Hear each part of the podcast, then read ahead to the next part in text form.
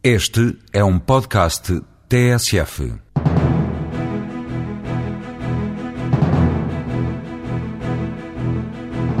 Em África, apenas um quarto da população tem telemóvel. Este é um mercado muito apetecível para as telecons internacionais. A PT já marcou território.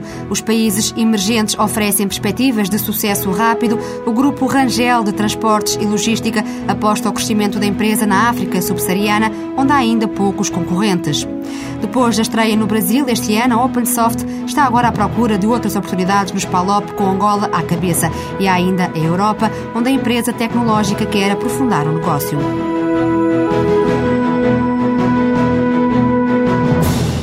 África representa metade de todo o investimento da Portugal Telecom nos mercados externos. O continente atravessa uma fase aliciante para os operadores mundiais, em que a maior parte dos países já privatizaram o setor das telecomunicações. A PT agarrou a oportunidade e hoje chega a todos os países africanos de língua portuguesa e ainda ao Quênia, Namíbia e Botsuana, sobretudo com serviços móveis, mas também com diretórios e serviços fixos vocacionados para empresas. O Ghana pode ser a próxima entrada se tudo correr bem com a candidatura da PT à privatização da empresa de telecomunicações Telecomunicações do Estado, um desfecho que será conhecido no final do ano.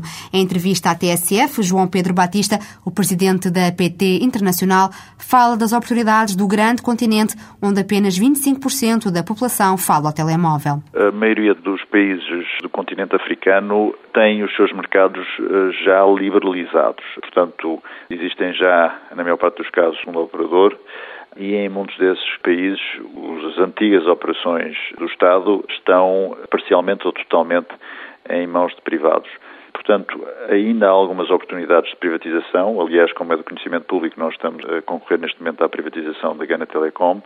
E, por outro lado, há uma série de segundos operadores, em alguns casos terceiros operadores, ou novas licenças que podem constituir também oportunidades de investimento noutros países. Portanto, ainda há aqui potencial de crescimento para a PT? Há um potencial de crescimento para a PT e para outros operadores que neste momento se encontram no continente, visto que a penetração, se tomarmos os móveis como exemplo, ainda é limitada a cerca de 25% da população e eh, os países mais desenvolvidos da África começam a ter penetrações que já se aproximam das penetrações que nós vemos na Europa, por exemplo. E, portanto, há aqui um caminho para ainda a maior parte dos países africanos um caminho a percorrer que corresponde a uma necessidade de infraestrutura, desenvolvimento de infraestrutura e a estabilidade política e social de muitos destes países nos últimos dez anos tem permitido uh, este desenvolvimento, mas ainda há muito para fazer. E que outros países é que poderão interessar à APT?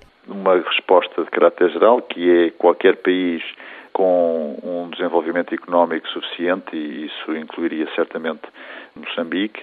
Relativamente a, a partilhar digamos, uma lista de países, isso é prematuro, visto que faz parte da nossa estratégia que não queremos divulgar à, à, nossa concorrência. A PT escolheu aqui um parceiro de negócios para explorar o mercado africano.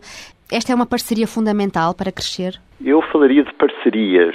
Nós temos um empenhamento muito grande em ter parceiros locais em todas as nossas operações.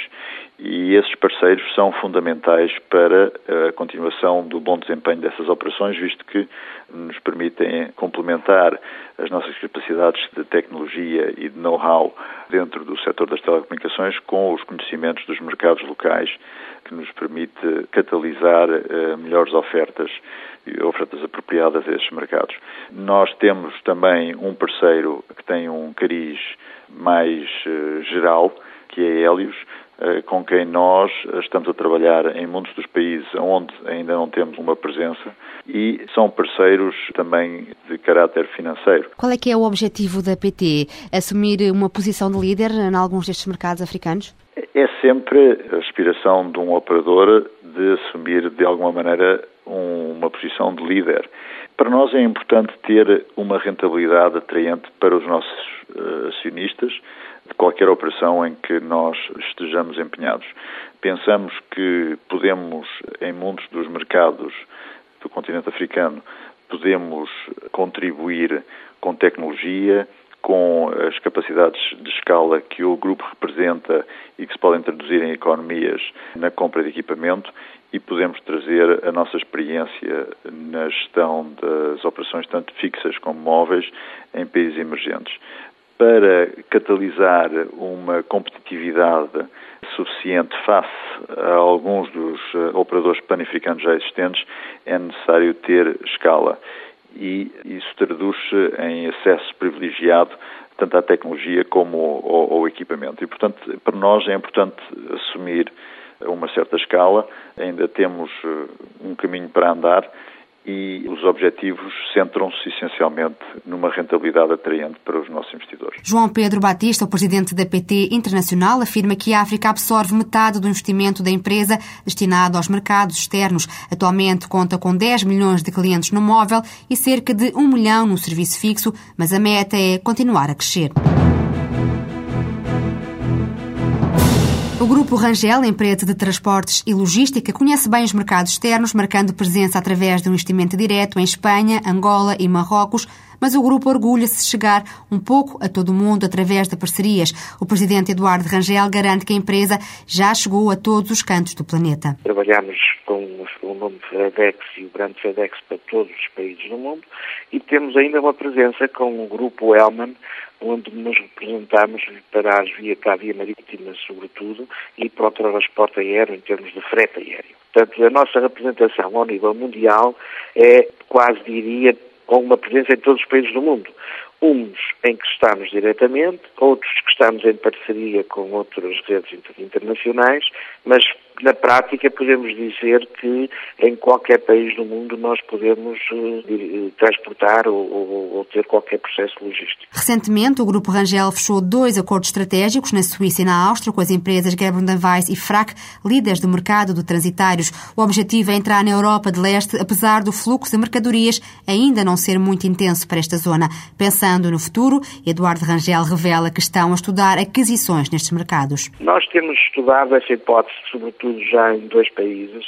Não é ter uma parceria direta, tem que ser por via de aquisição, porque fazer startups neste momento nesses países não é fácil, mas já seria fácil, mas não temos, digamos, os meios necessários para fazer startups ao nível de recursos humanos e por isso a única hipótese seria fazermos um, alguma aquisição.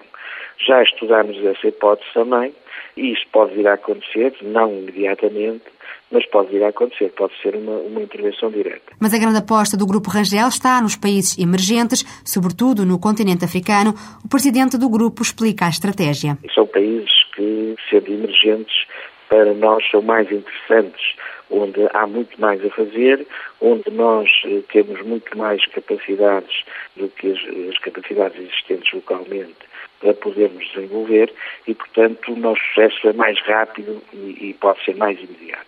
Nos países da Europa já continental, nós estamos, sobretudo a Europa comunitária, é, é mais difícil fazer startups do, negócio, do nosso negócio, porque o negócio da logística, dos transportes, e, é todo ele já controlado pelos grandes globais, eh, pelas grandes empresas multinacionais com grande poder económico e financeiro que não nos permite facilmente intervir nesses mercados diretamente. O caminho vai então fazer-se em África. O grupo está a preparar a entrada em vários países, apostando sobretudo no transporte marítimo e também no serviço expresso em aliança com a FedEx. O objetivo é chegar ao Congo, à República Democrática do Congo, ao Gabão, à Mauritânia, à Guiné Equatorial e aos Camarões. A atividade vai arrancar já no próximo ano, prevendo-se que em cada seis meses seja inaugurada uma delegação do Grupo Rangel em cada um destes países. Eduardo Rangel explica que neste plano de expansão para a África, Angola vai ter um papel fundamental. Nós estamos neste momento a terminar a construção de umas novas instalações no aeroporto de Luanda,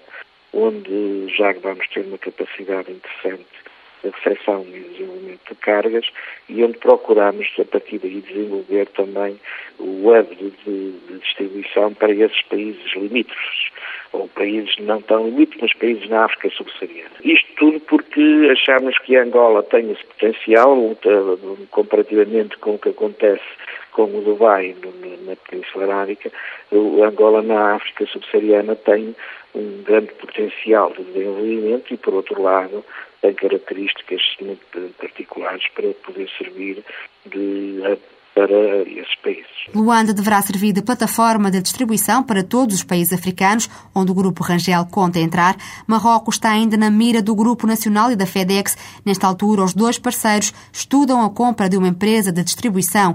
Em 2006, a faturação global do Grupo Rangel rondou os 80 milhões de euros.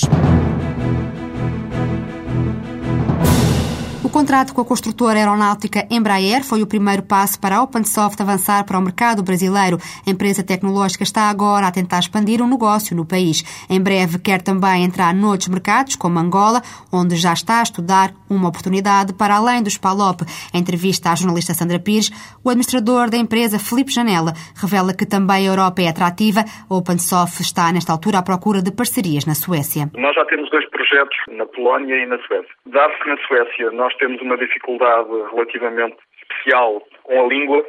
Nós estamos à procura de, ativamente de parceiros locais que tenham uma visão semelhante ao nosso posicionamento para conseguirmos estabelecer com eles uma parceria mais estruturante para podermos eh, fazer valer a referência que temos na Suécia e assim conseguir clientes. Mas aqui os projetos passam também por criar uma filial ou montar uma operação através da estrutura que já esteja montada pelo parceiro? No caso que nós estamos a analisar para a Suécia, a nossa opção tenderá a escolher um parceiro e a utilizar a infraestrutura desse parceiro. Para quando é que está prevista uma entrada concreta? Neste momento ainda não temos uma definição porque ainda estamos a analisar os potenciais parceiros. A OpenSoft está agora a analisar outras oportunidades de negócio também noutros países dos PALOP? A OpenSoft sempre pretendeu eh, atacar o mercado de uma forma global, dado que as soluções que desenvolve são soluções adaptadas a companhias com estruturas logísticas industriais relevantes. Em Portugal nós não temos muitas companhias com essas características e, portanto, sempre consideramos os mercados externos como sendo um target preferível. Procurámos oportunidades eh, no Brasil, onde conseguimos, eh, depois de um, um longo período de análise do mercado e dos clientes potenciais, encontrar uma oportunidade que conseguimos ganhar e com essa oportunidade veio a avaliação do mercado e a decisão de investir estrategicamente no Brasil. Que oportunidade é que foi essa? Foi a implementação do sistema de gestão logística para a Embraer, que é o maior produtor de aviões brasileiro e neste momento é o terceiro ou quarto maior do mundo. Concorremos com os maiores fornecedores de serviços depois de um longo processo de avaliação, eh, conseguimos que a decisão recaísse sobre a nossa proposta. Mas sentiu algumas dificuldades? Certamente. Quais? Não é fácil, eh, apesar de nós acreditarmos na nossa proposta e de sabermos que ela é diferenciada, posicionarmos de uma forma ganhadora face às maiores companhias de implementação de software do mundo. Portanto, é, é, é de facto difícil. Esse... Para ter uma ideia, este processo com a Embraer demorou dois anos, dois anos e alguns meses a ser concluído. Este foi o primeiro cliente no Brasil, mas entretanto já foram conseguindo outros contratos? Já temos dois clientes, eh, incluindo a Embraer, e estamos a analisar outras oportunidades, eh, obviamente de acordo com a, a implementação da estratégia no Brasil. Como é que está a ser implementada essa estratégia no terreno? Nós, eh, depois de avaliarmos o mercado brasileiro após a implementação do projeto com, com a Embraer, considerámos que as oportunidades que tínhamos no Brasil eh, eram relevantes. Os clientes brasileiros, nomeadamente os industriais, têm cadeias logísticas extraordinariamente desenvolvidas, onde as nossas soluções têm uma aderência natural. Identificámos várias oportunidades para além da Embraer para podermos implementar as nossas soluções e a partir daí, com a constituição da nossa filial no Brasil, colocámos no terreno uma estratégia comercial para podermos abordar outros clientes onde a nossa proposta fosse diferenciada. É relativamente fácil encontrar bons recursos humanos no Brasil nesta área? o Brasil tem mais oferta uh, que em Portugal. Dadas as características das nossas soluções e da forma como nós nos colocamos, é também muito complicado encontrar recursos no Brasil que tenham as características imediatamente adequadas àquilo que nós necessitamos. Mas aí depois entra a nossa formação, a nosso, o nosso plano de assimilação e de desenvolvimento de recursos humanos, que nos consegue transportar eh, as competências das pessoas que contratamos para o nível que nós eh, consideramos necessário. Mas do ponto de vista de disponibilidade de recursos, sim, é relativamente mais simples encontrar no Brasil as competências de base que precisamos do que em Portugal. A OpenSoft entrou no Brasil em janeiro. A empresa tecnológica gera, nesta altura, toda a logística industrial da construtora aeronáutica Embraer. No final do ano, a empresa portuguesa espera atingir uma faturação de perto de 590 mil euros.